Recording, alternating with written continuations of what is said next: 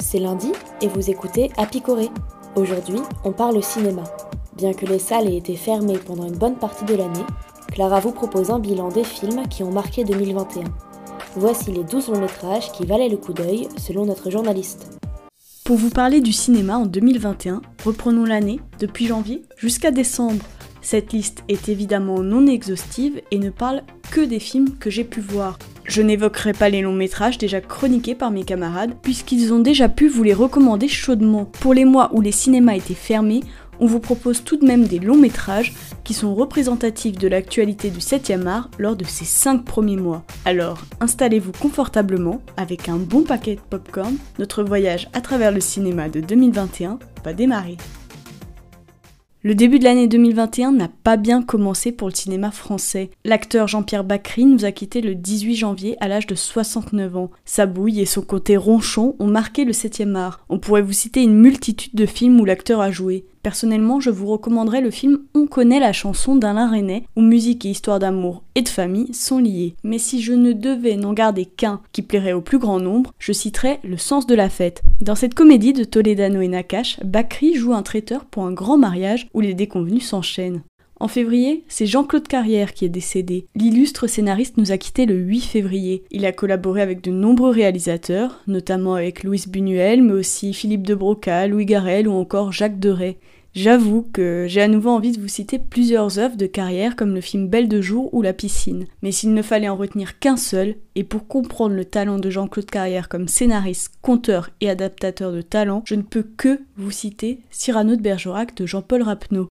En mars, c'est le réalisateur Bertrand Tavernier qui est mort. Il a essayé beaucoup de genres différents, le film d'époque avec La princesse de Montpensier, ou des films plus contemporains comme Sur les coulisses du pouvoir dans Quai d'Orsay. Mais pour n'en retenir qu'un seul, on pourrait vous citer le film Coup de torchon, pour son scénario, son décor dans l'Afrique occidentale colonisée, et les jeux d'acteurs de Philippe Noiret, Isabelle Huppert, Jean-Pierre Mariel, mais aussi d'Eddie Mitchell.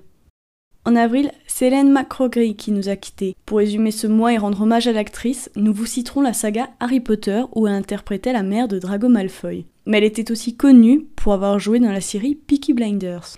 En mai, enfin, les cinémas réouvrent. sont diffusés les films qui sont sortis pendant quelques semaines en octobre, juste avant le confinement de novembre. C'est le cas du film Drunk de Thomas Wittenberg. On suit la vie de quatre hommes, quadragénaires, un peu perdus dans leur vie. Ils découvrent que, selon une étude, l'homme aurait un léger manque d'alcool dans le sang. Les quatre amis décident de tenter l'expérience, mais tout dérape et les quantités d'alcool dépassent les limites fixées. Matt Mikkelsen interprète le personnage principal de ce film. L'acteur a une large palette de jeux, à la fois dépité au début du film, grand orateur quand l'alcool joue, et perdu quand il est dépassé par les événements. La scène de fin vole des tours, sans aucun dialogue et juste par le visage et la danse de Matt Mikkelsen, on tire les conclusions du film. Pour juin, je ne vous citerai pas un film passé au cinéma, mais un film restauré. Il s'agit du sulfureux Basic Instinct de Paul Verhoeven. Le long métrage, sorti en 1992 en France, a été réédité cette année. C'est dans ce film que Sharon Stone joue cette scène où elle décroise les jambes et révèle toute son intimité. Cela dure moins d'une minute, mais a bouleversé la carrière de l'actrice. En juillet, c'est le Festival de Cannes qui marque de son empreinte les cinémas français. Et on vous reparle de Paul Verhoeven, mais cette fois-ci avec son film Benedetta. Virginie Efira interprète cette sœur qui a des visions et qui aurait été désignée comme l'épouse de Jésus. Elle devient célèbre et acquiert une puissance grâce à cela. Mais elle va aussi commencer une relation lesbienne avec une autre sœur accueillie récemment dans son couvent. C'est là que le scandale va commencer et que Benedetta va se faire des ennemis. On retrouve ici tout l'univers de Verhoeven qui mélange sexe, peur et violence. En août, on vous propose de retrouver le plus mythique des agents secrets français. OSS 117 Alerte Rouge en Afrique Noire sort le 14 août dans les cinémas. Le scénario est toujours signé Azanavicius, le scénariste originel de la saga. Mais nouveauté, c'est Nicolas Bedos qui réalise le film. Très attendu au tournant, le film est réussi. Dans le texte, on retrouve Hubert comme on le connaît. Et dans la manière de filmer, on sent un certain hommage au film des années 70-80, avec des jeux de caméra dans des hélicoptères et des travelling dignes de ces années. En septembre, je retiendrai surtout le film Tout s'est bien passé de François Ozon. On y suit les derniers instants de vie d'André, 85 ans, qui après un AVC décide de mettre fin à ses jours. Ce n'est pas tant un film sur la fin de vie en elle-même, mais sur comment la mort certaine d'un proche peut affecter les relations au sein d'une famille. Mention spéciale pour André Dussolier qui est méconnaissable et joue parfaitement bien son rôle. En octobre, on vous recommande le film Julie en 12 chapitres de Joachim Trier. On suit la vie amoureuse de la jeune Julie.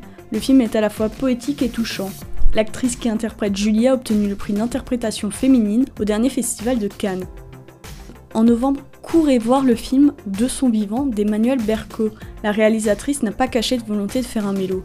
Notre conseil Préparez les mouchoirs. On suit les derniers instants de vie d'un jeune homme atteint d'un cancer incurable. C'est Benoît Magimel qui joue ce personnage. Sa prestation est incroyable.